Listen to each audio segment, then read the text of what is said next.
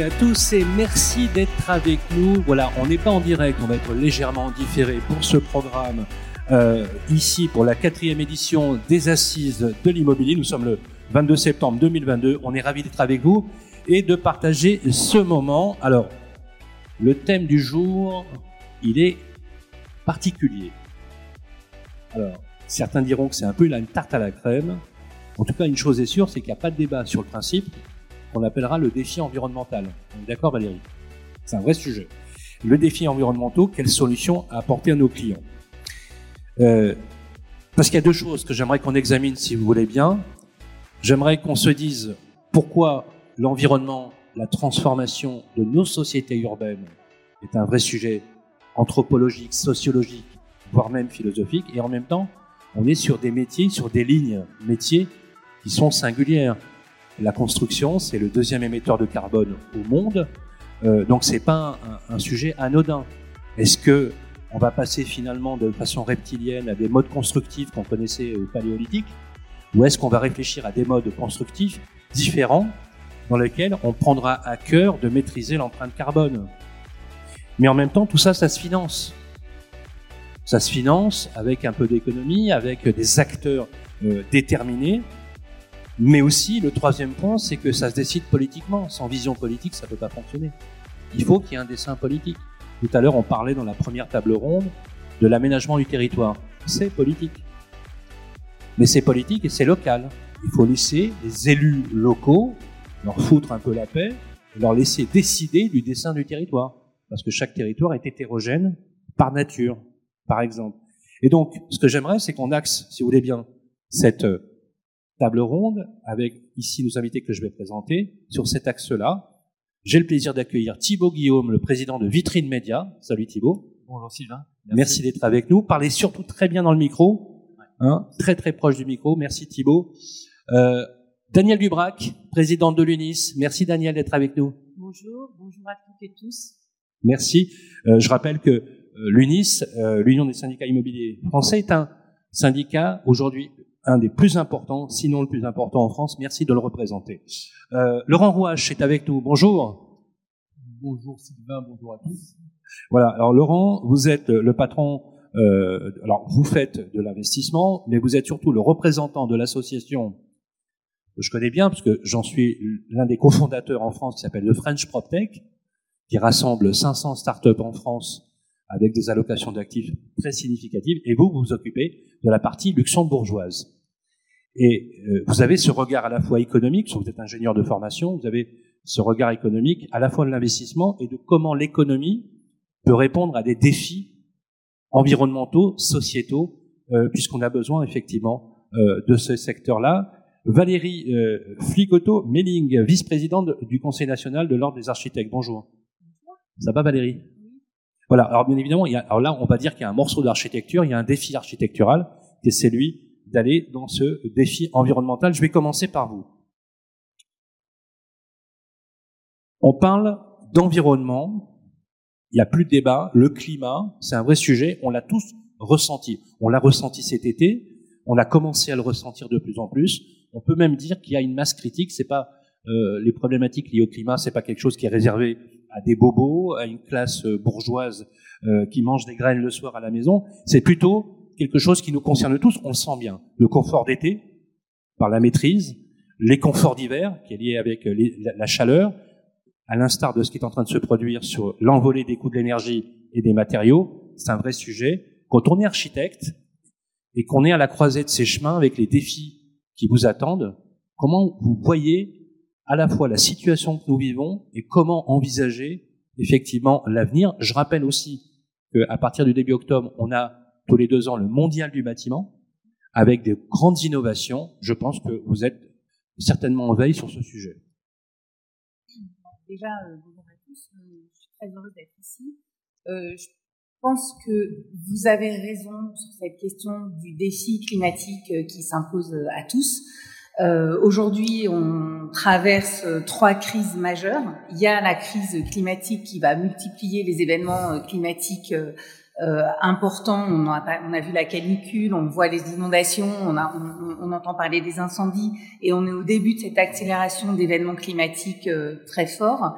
Euh, il y a une, une crise d'effondrement de la biodiversité, et il y a une crise qui nous concerne là pour le coup vraiment tous, c'est une crise sociale qui est attachée à toutes ces crises climatiques liées au fait que euh, l'énergie va devenir de plus en plus chère, de, de moins en moins abondante, j'entendais la, le, Monsieur Langlais parler euh, du, fait qu'il y a de, on, est en fin, de cycle euh, et en fin de cycle euh, euh, immobilier financier. je pense que la, le, défi environnemental amène un fin de cycle où l'énergie n'est pas chère, où le, sol n'est pas cher, et il va falloir se réinventer complètement. donc euh, bien sûr, les architectes, on est intéressés au premier chef, vous l'avez rappelé, bâtiment, deuxième euh, émetteur euh, de, de, de, gaz à effet de serre. Donc, le, toute la filière bâtiment doit trouver un autre positionnement. On doit construire différemment, on doit décarboner les travaux. Euh, et on doit aussi réfléchir à un aménagement du territoire qui est beaucoup plus raisonné. L'un de vos invités tout à l'heure expliquait bien comment, en tant que chef d'entreprise, euh, on devait euh, s'intéresser à la façon dont euh, les, le, le, travail est proche du logement et où le logement a des difficultés à situer en centre-ville pour des primo-accédants parce que le prix de l'immobilier est de plus en plus cher. Donc ça, ça interroge et ça va de plus en plus interroger toutes nos façons de faire. Donc on, on, on doit là tous se réinventer. Euh, et ce que je voulais dire aussi, et c'est aussi la raison pour laquelle je suis très heureuse d'être ici, euh, c'est que on associe beaucoup les architectes au métier de la construction et du bâtiment. On voit les architectes aux côtés des promoteurs, euh, aux côtés des grandes entreprises, mais moins euh, au marché de l'immobilier, au, au, secteur de l'immobilier, alors que euh, on, on, intervient finalement dans toute la chaîne de l'immobilier, on, on, disait tout à l'heure, et on intervient avec vous. Vous, vous êtes au moment clé où c'est intéressant d'intervenir euh, pour faire des travaux. Au moment des sessions, euh, au moment de la constitution de, de, de, du vote des travaux euh, en, en, assemblée euh, de copropriété. Euh, et euh, c'est là où je pense qu'il y a des nouvelles synergies. Ce, ce, nouveau monde qui nous, qui nous attend va appeler, à mon avis, de nouvelles synergies entre les architectes et les professionnels de l'immobilier. Merci Valérie, c'est très très clair. Et d'ailleurs, j'allais dire, c'est un vrai défi pour la profession des architectes de retrouver une place, dans une certaine mesure, dans les ouvrages que vous édifiez chaque jour, avec effectivement euh, cette notion. Laurent, Laurent Rouage, investissement nécessaire, on est d'accord? C'est la colonne vertébrale de l'économie, avec l'axe à la fois social, l'axe euh, politique, parce que rien ne peut se faire sans cela. Euh, Valérie, elle a dit quelque chose de très important. Vous avez dit attention à la crise sociale. Vous n'êtes pas si éloigné de ça. Je voudrais juste citer euh, une phrase qui avait été dite en interview par Pascal Boulanger, le président de la Fédération des promoteurs immobiliers français, qui disait Nous irions, si on n'y fait pas attention, vers une gilet jaunisation du logement. Et c'est vrai que le logement, quand on prend la crise des gilets jaunes par exemple, elle était gommée par les coûts de l'énergie.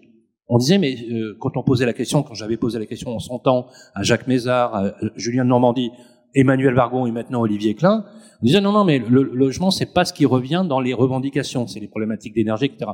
Sauf qu'à travers, quand on décrypte cette demande, quand on décrypte cette relation, on voit bien que le logement, le côté marqueur social, parce que c'est un marqueur social puissant, est, est, important. Quand on investit, quand on observe la tech, l'évolution techno, à ta place, Laurent, comment on voit les choses avec à le, le regard international européen, puisque tu es basé au Luxembourg, mais aussi d'un point de vue opérationnel.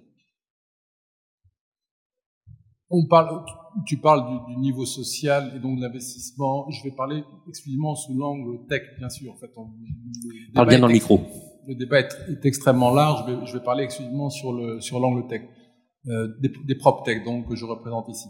Euh, au niveau social, effectivement, il y a différentes avancées. Au niveau des PropTech, on parle d'il y a cinq piliers dans lesquels on représente l'ensemble des PropTech. Le deuxième, c'est la partie euh, financement. effectivement, les PropTech se sont attachés à développer soit des produits, euh, soit des approches, soit des business models qui permettent de faciliter l'accès à la propriété. Je crois que beaucoup de gens connaissent l'ancien euh, patron de WeWork, Neumann, qui vient de, qui vient de lancer une nouvelle PropTech qui, c'est des, des techniques d'avant qu'on remet au bout du jour avec de, la, de la de, de l'intelligence, de la technologie, des data. C'est l'allocation-vente. Donc, on permet d'accéder à la propriété avec un système de financement qui euh, facilite donc grandement l'accès à la propriété. Au niveau euh, financement également, il y a tout l'apport de, des nouvelles technologies en termes de blockchain, etc. On peut euh, arriver euh, à accéder à la propriété petit à petit par la tokenisation des actifs immobiliers. Et il y a encore beaucoup d'autres choses. La dimension sociale en est une, mais en fait, je crois que c'est pas la principale au niveau au, niveau de l'impact de l'industrie immobilière. On parlait d'énergie, on parlait de CO2, on parle du cycle de l'eau, on parle de la gestion des déchets. On n'en parle pas encore beaucoup, mais en fait, je crois qu'en France, 70% du volume des déchets qui est généré annuellement, c'est de, ça vient du bâtiment. Il y a 250 millions de tonnes, ça vient du bâtiment. Et le côté accident du travail, c'est une dimension sociale également qu'on arrive avec la tech à limiter. C'est-à-dire, c'est le premier pourvoyeur d'accidents du travail, par exemple l'industrie immobilière. Avec la tech, on arrive à simuler complètement des postes de travail sur des gros projets euh, et identifier les risques, former les gens avant de monter sur des etc. Est-ce qu'on pourrait même euh, pousser l'analyse en disant que grâce à cette technologie qui, est un support aux activités humaines, euh, aller vers ce qu'on appelle la prédictivité. Qu'on puisse suffisamment d'avoir d'éléments, c'est assez troublant d'ailleurs, dans les comportements d'achat, euh, les algorithmes prédictifs. Euh, ça fait même un peu peur. Hein, pour, pour ceux de ma génération, c'est clair que c'est un peu euh, compliqué des fois. Mais est-ce que quelque part, ce facteur-là pourrait, par exemple, anticiper, je vais pas dire les crises, mais des mouvements à la fois économiques qui rassureraient aussi les investissements à long terme, parce que on est d'accord que par définition, dans les allocations d'actifs sur l'immobilier, quelle que soit la nature du segment immobilier, du tertiaire, de la logistique, du commerce ou du résidentiel, on est sur des schémas d'investissement longs. On est sur des schémas d'investissement longs, prédictibilité, ça intervient également dans plein de domaines, ça intervient également euh, également dans la PropTech. On parle beaucoup depuis longtemps de prédictibilité au niveau de la maintenance des actifs, donc la conservation de leurs valeurs, la prédictibilité, c'est un mot difficile à prononcer, euh, au niveau de, au niveau de l'acquisition. Euh, c'est vrai que les leaders dans ce domaine sont plutôt les Américains et effectivement au niveau des agents immobiliers, ils arrivent à avoir suffisamment de data pour euh, imaginer le profil de vie d'une famille et dire bon à tel moment ils vont avoir besoin de plus de place et donc on va euh, les approcher pour leur dire écoutez c'est le bon moment pour vendre votre bien et anticiper prédictibilité donc euh, un agrandissement de votre famille et euh, pouvoir loger toute une famille avec un certain un certain confort. Prédictibilité on en parle également sur les nouveaux modes de vie. Effectivement maintenant au niveau si je parle que au niveau résidentiel tout est en train de changer. On n'est on est plus, on, on n'attend plus des millénials d'acheter du mètre carré et du béton euh, et du mortier. Maintenant, ils ont besoin d'une expérience utilisateur. Ils ont besoin, Bien sûr. effectivement, de, de surface sociale. Donc, on va de plus en plus vers une modification au niveau architectural. Est-ce qu'on a, est-ce qu'on a basculé finalement de la maîtrise d'ouvrage à la maîtrise des usages, dans une certaine mesure Est-ce qu'aujourd'hui, finalement, dans l'élément central, avant on construisait, et ensuite on pensait à l'usage? Est-ce qu'aujourd'hui, maintenant, finalement, on ne comprend, on maîtrise l'usage et ensuite on construit Autrement dit, on replace l'humain. Alors ça paraît, ça paraît, euh, ça paraît un peu caricatural, mais c'est vrai. Pas tant que ça. on est d'accord, Laurent? Oui, pas, tant que ça. Euh, pas tant que ça. Maintenant, effectivement, c'est vrai que l'industrie euh, du real estate est relativement lente. On l'a vu au niveau digitalisation. Il y avait une étude de McKinsey il y a quelques années qui l'a placé au 12e rang en termes de digitalisation. On est en train de rattraper le retard euh, clairement. J'ai perdu le fil de ce que je voulais dire. Au, oui, pardon, c'est le Mais, mais, en fait, oui. excuse-moi, ça me revient, c'est qu'effectivement, en matière d'usage, des promoteurs immobiliers commencent à imaginer des biens type résidentiel où les gens vont avoir beaucoup moins besoin de surface pour leurs propres besoins, donc des surfaces de 40-50 mètres carrés, mais dans un ensemble d'une quinzaine d'appartements avec des locaux sociaux, une grande chambre d'amis un grand salon si je reçois 12 personnes à dîner, une salle de mm. cinéma pour les 15 propriétaires, une voiture partagée. Des, surfaces communes partagées par les résidents, par exemple D'accord. Surface commune partagée. Maintenant, effectivement, on va de plus en plus loin maintenant où on peut se, on peut s'assembler à ah quatre ou cinq familles pour définir avec un architecte son bien, à partir du moment où on a le foncier, définir exactement ce qu'on a besoin en fonction des moyens que l'on a, en fonction des besoins que l'on a. On n'est pas loin de, on n'est pas loin d'un kibbutz euh, urbain finalement. Non, non, non, je caricature un peu, mais il y a, l'habitat participatif, l'intergénérationnel, ça fait partie. Non, mais c'est intéressant de retrouver, de retrouver des instincts de solidarité et de partage qu'on avait quand même au 19e siècle dans les villages de France. Faut juste le rappeler quand même en faisant un petit peu de, un petit peu d'histoire. Merci Laurent. François Langlais le mentionnait d'ailleurs. Merci Laurent. Thibault, alors, vous savez, en France, quand vous passez devant une agence immobilière, vous avez des écrans qui s'allument. Bah, c'est vitrine média, voilà, un peu partout. Alors, la question de l'énergie, je sais que ça te préoccupe, je sais que tu réfléchis. Certainement. Et vous investissez beaucoup d'ailleurs chez Vitrine Média en recherche et développement pour améliorer l'efficacité énergétique des supports que tu utilises Bien sûr. et les solutions que tu proposes à nos clients. On va être un peu plus pragmatique dans cette partie-là. Comment ce défi environnemental peut être intégré quand on est aujourd'hui à la tête d'une entreprise comme la tienne? Et la deuxième chose, comment ça peut aider euh, les clients dans le service au quotidien? Alors c'est une question de fond, enfin c'est une question énorme. Hein. Les défis euh, climatiques, je ne vais pas apporter une réponse globale, mais je vais m'intéresser à mon cas particulier en tant qu'entreprise euh, Média. On propose à nos clients agents immobiliers depuis maintenant 15 ans euh, euh, d'équiper euh, leur vitrine pour leur permettre de mieux communiquer. Donc on est fabricant, intégrateur de solutions et, et vraiment le défi pour nous, euh, c'est aujourd'hui de le faire d'une façon plus responsable. Voilà, il faut communiquer, mais il faut le faire aussi de façon responsable. Et ça passe par trois étapes sensibiliser, et ça passe par une prise de conscience. Voilà, on communique depuis maintenant plusieurs années auprès de nos clients pour qu'ils adaptent leur mode de communication euh, et le fassent de façon plus responsable. Ça passe par la technologie et enfin, ça passe vraiment par l'engagement. Euh, il y a une bascule. Aujourd'hui, on a un rôle en tant qu'entreprise, bien sûr, de, il y a un but mercantile de faire des profits, mais aussi de s'intéresser à l'environnement. On a une responsabilité sociétale. Ça, c'est clé. C'est très important pour nous, parce qu'encore une fois, on est fabricant. Euh, on n'est pas purement digital, même si on pourrait dire beaucoup de choses sur le digital, et on y va. Euh, donc aujourd'hui, encore une fois, on doit proposer des solutions qui permettent à l'agence immobilière d'être responsable, c'est notre devoir, et on doit l'accompagner dans cette direction. Alors, juste une question. Quand on fait de l'éclairage, oui, je, je, vais, je vais, je, on va aller dans le détail si tu veux. Non, hein, non, c'est pas un piège. C'est pas un piège. On se dit, on se dit, c'est consommateur d'énergie. Vrai.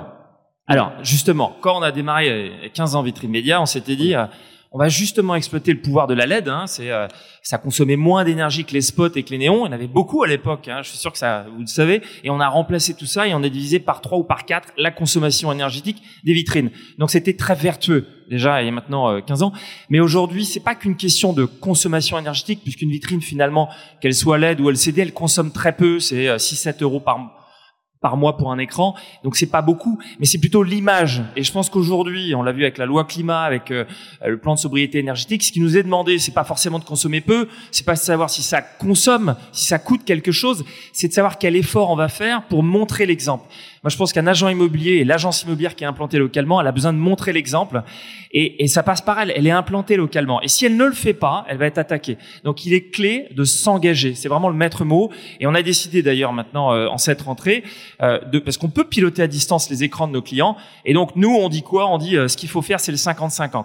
50% du temps, ça doit être éteint et 50% du temps, ça doit être éclairé allumé, ça nous paraît cohérent euh, et cet équilibre il est important. C'est une réponse au défi climatique et c'est vraiment la réponse euh, qu'on doit donner. C'est l'engagement local. Euh, une agence immobilière, un agent immobilier, il doit se vraiment euh, être responsable, pas simplement être visible, mais responsable. C'est notre engagement, c'est notre rôle en tant qu'entreprise de prendre les devants. Et voilà, c'est ce qu'on fait en cette rentrée. On prend la main et le 50-50, voilà, on est allumé la, journée et la nuit, on dort, on se repose, on passe du temps à faire autre chose. Et c'est piloté à distance avec euh, une énergie maîtrisée et donc des coûts maîtrisés. Oui. Euh, Daniel Dubrac, bon, je donne deux trois dates comme ça. Euh, la première, c'était le au 1er juillet euh, l'an dernier.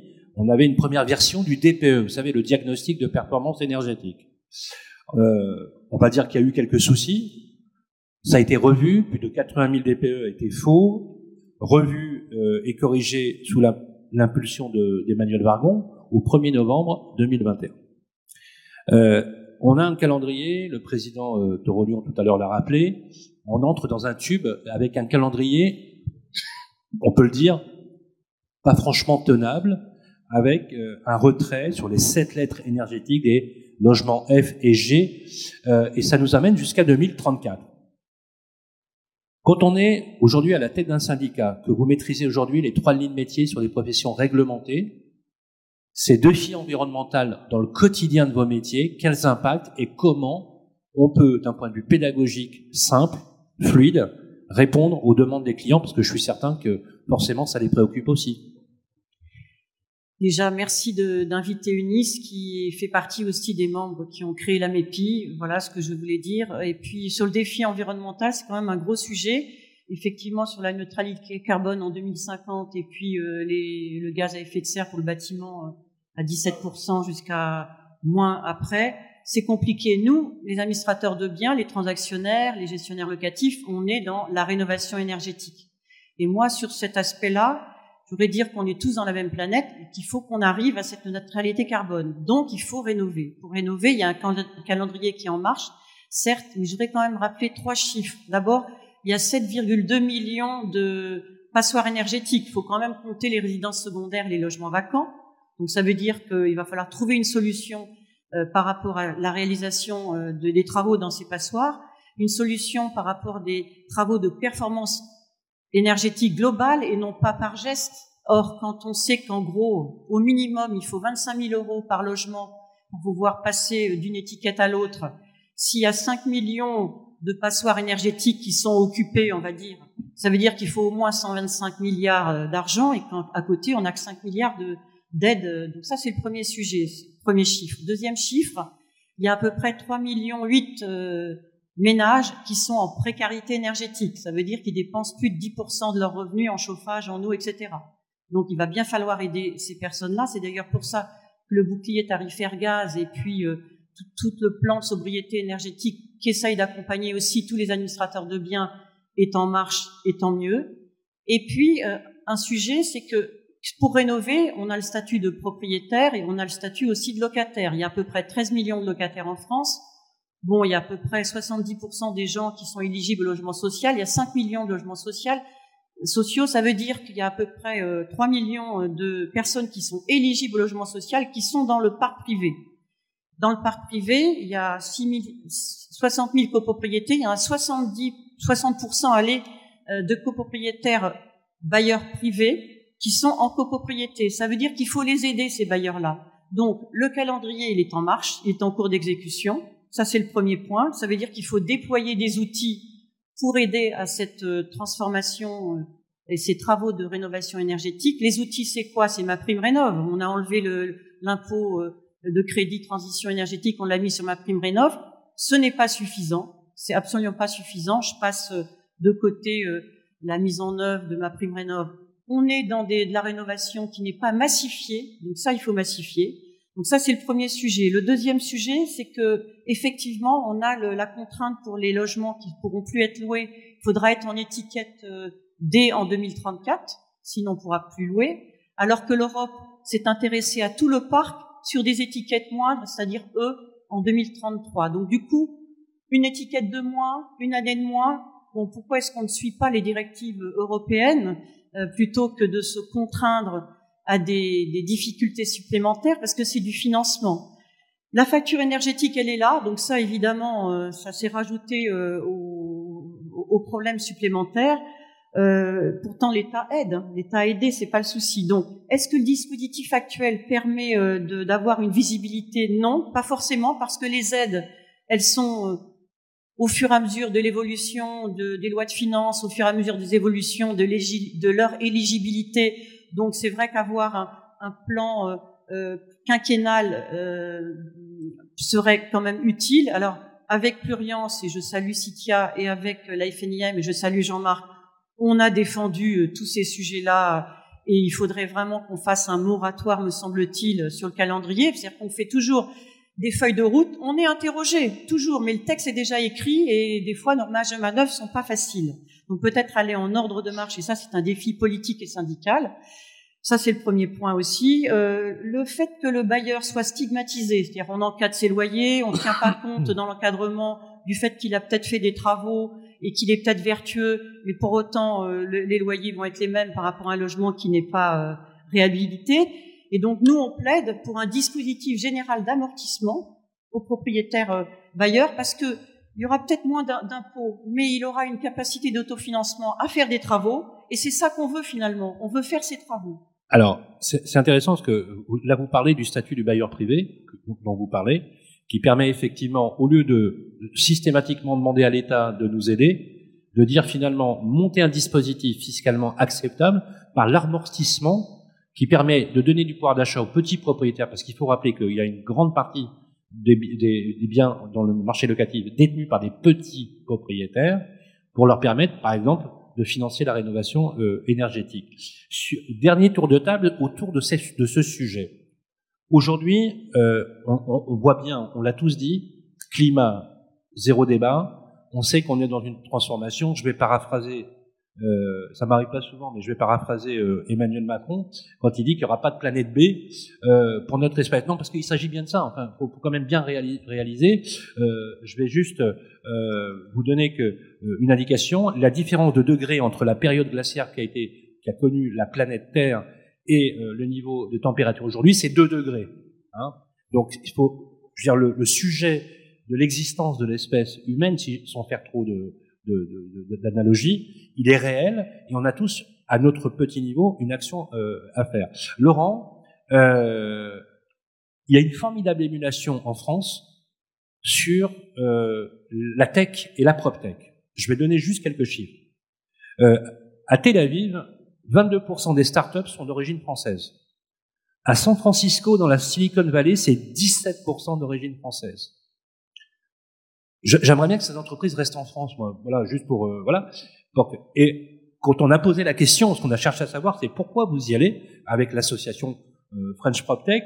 La première chose qui est revenue, c'est pas la volonté de s'enrichir, de gagner, etc. C'était la volonté d'être financé suffisamment pour étendre euh, ces, ces objectifs. Est-ce que ça veut dire qu'en France, on a un sujet sur l'investissement et justement le défi énergétique en est un nouveau? Laurent tu as raison quand tu dis que des investisseurs sont parfois un petit peu prudents. Euh, c'est vrai que tu citais euh, Tel Aviv où j'étais voir un petit peu le milieu de la PropTech, San Francisco. Euh, on a des ressources, on a vraiment des ressources dans plein de domaines. Je parle, enfin, genre en mathématiques, on est vraiment brillantissime, mais on n'arrive pas à, à nécessairement concrétiser. Au niveau tech, j'étais au CES à Las Vegas il y a deux ans. Les premiers, c'était les Américains, les deuxièmes, c'est les Français. Et ensuite, loin derrière, il y avait des Japonais, etc. Donc en fait, on a vraiment les ressources. Euh, l'approche que peuvent avoir les pays que tu citais, il y a des gens qui, qui parient, qui croient dans un modèle et qui parient. Et mais ils parient sur euh, 10 boîtes. Et puis il y en a une qui va sortir et vont retoucher leur mise. Ce ne sont pas des bénévoles, ce sont des investisseurs. Il faut qu'ils gagnent leur mise à la fin. Mais ils prennent plus de risques. Et c'est vrai qu'effectivement, je ne peux pas critiquer, maintenant, effectivement, les gens en France, au niveau de la PropTech, alors que globalement, on a dépassé les 30 milliards d'investissements au niveau mondial dans la PropTech, c'est colossal. Euh, les gens sont plus ou moins prudents. Mais, enfin, contre contre image, il y a des belles boîtes. Là, j'ai vu la, fournisseur de, de, de batteries, enfin de, de charges pour les copropriétés qui a, qui, a levé récemment 250 millions. Enfin, il, il y a quand même des singuliers qui arrivent à émerger. Merci Laurent. C'est important ce que tu dis parce que on en parlera tout au long de cette journée de comment cet accompagnement doit être finalement à la fois personnalisé et systémique, c'est-à-dire quelque chose qui soit structurant. Et c'est le vrai sujet en France hein, pour le financement.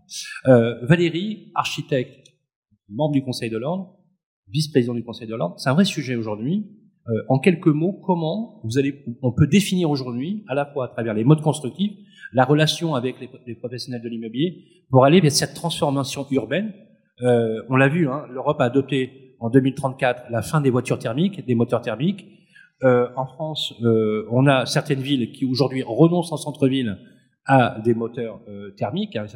Maintenant, euh, on taxe les scooters à moteur essence, franchise et gratuité pour les pour l'électrique.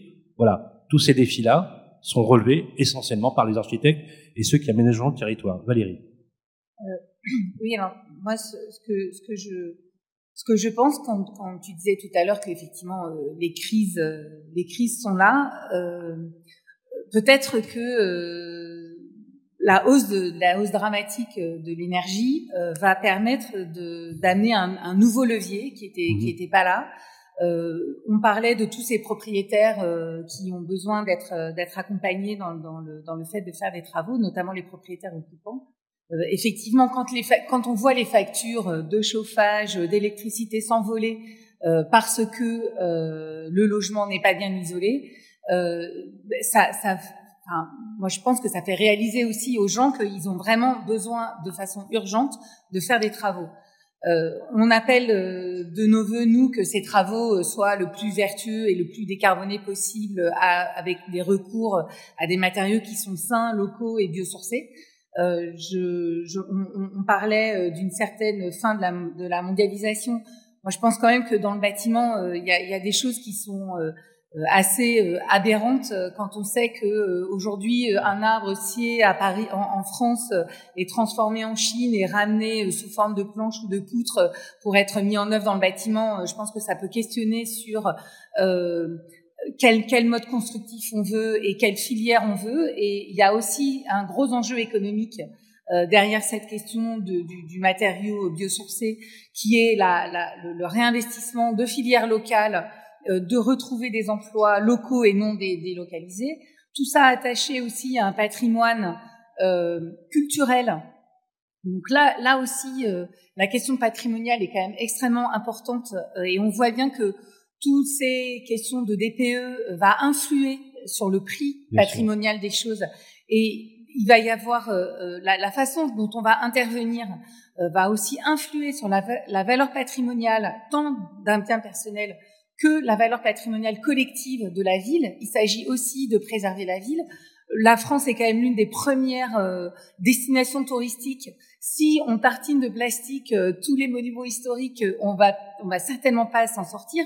Donc là aussi, il y a quand même euh, un, besoin de, de, réflexion collective autour de, de, la question de la valeur patrimoniale, dans lequel les architectes ont une place centrale à, à, à, tenir.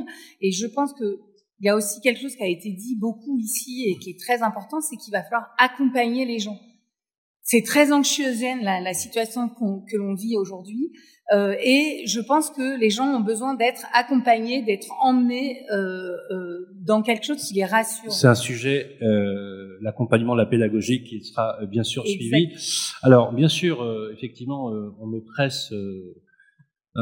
François, c'est le lot des journalistes d'être toujours pressé par le temps, là, comme ça, voilà, pour essayer de ne pas vider non plus le contenu, parce que c'est important de donner du contenu. Donc, voilà, eh ben, s'il faut que je prenne un peu plus de temps, on prendra un peu plus de temps. Euh, Thibaut, quelques mots, justement. Euh, alors, ce que tu fais est essentiel, puisque c'est de la communication de proximité, c'est de la communication locale, et je sais que j'ai Vitrine Média, il y a une priorité à, à la relation locale. C'est quoi les défis qui attendent Vitrine Média demain? En quelques mots. Ah, c'est simple, il faut aller toujours plus loin. Et euh, moi, j'ai un rêve, je l'avais maintenant il y a, il y a 15 ans. Euh, moi, je veux absolument réussir à alimenter mes solutions par l'énergie solaire. Euh, on y a mis beaucoup d'énergie. Ah ouais, c'est un rêve incroyable. On n'a pas encore réussi, on y a beaucoup travaillé. On se rapproche, on n'est pas très loin. Euh, et je vais citer Laurent Vimon, le meilleur est à venir. Et la technologie, c'est vraiment un moyen pour nous, ça va être un moyen pour nous de, de répondre à notre engagement euh, euh climatique. Euh, et voilà, pour mesurer l'impact sur l'environnement, c'est vraiment une question qu'on se pose.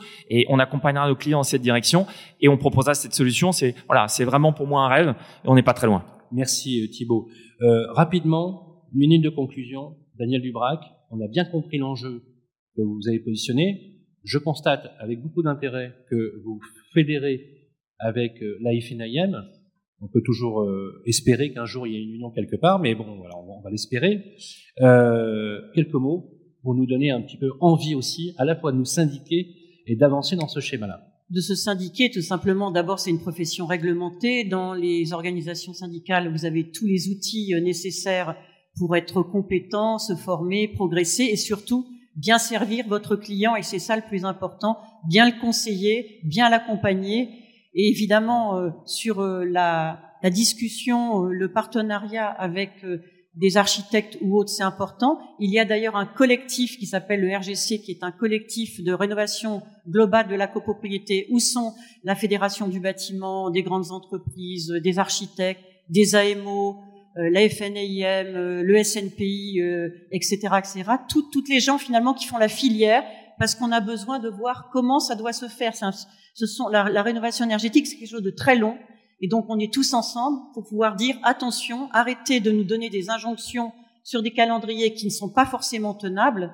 C'est pour ça qu'il faut y aller ensemble pour dire, il y a des, tout à l'heure je donnais des chiffres parce que c'est important, il y a des locataires qui vont pas pouvoir se chauffer, il y a des propriétaires qui vont pas pouvoir faire les travaux. Donc ça veut dire quand même qu'il nous faut des outils, y compris des outils de financement. Voilà, en tout cas nous on est prêts, on est optimiste, on est prêt à accompagner, mais il faut aussi nous écouter. Merci, merci beaucoup euh, Daniel Dubrac. D'ailleurs, tout à l'heure, François Gagnon parlait euh, d'unité et, de se rassembler. Euh, je crois que c'est Albert Camus qui disait que le danger de l'unité, c'est l'uniformité. L'unité, c'est pas forcément se fusionner dans la même identité, c'est réunir toutes les identités pour porter un seul discours. Je pense que ça serait bien que certains méditent sur cette question. Merci beaucoup. Un applaudissement pour Thibaut Guillaume, Vitrine Média, pour Daniel Dubrac, présidente de l'UNIS, pour Laurent Rouache, président de l'association Lux PropTech et Innovation pour Valérie Plicoto-Melling, vice-président du Conseil national de l'Ordre des architectes.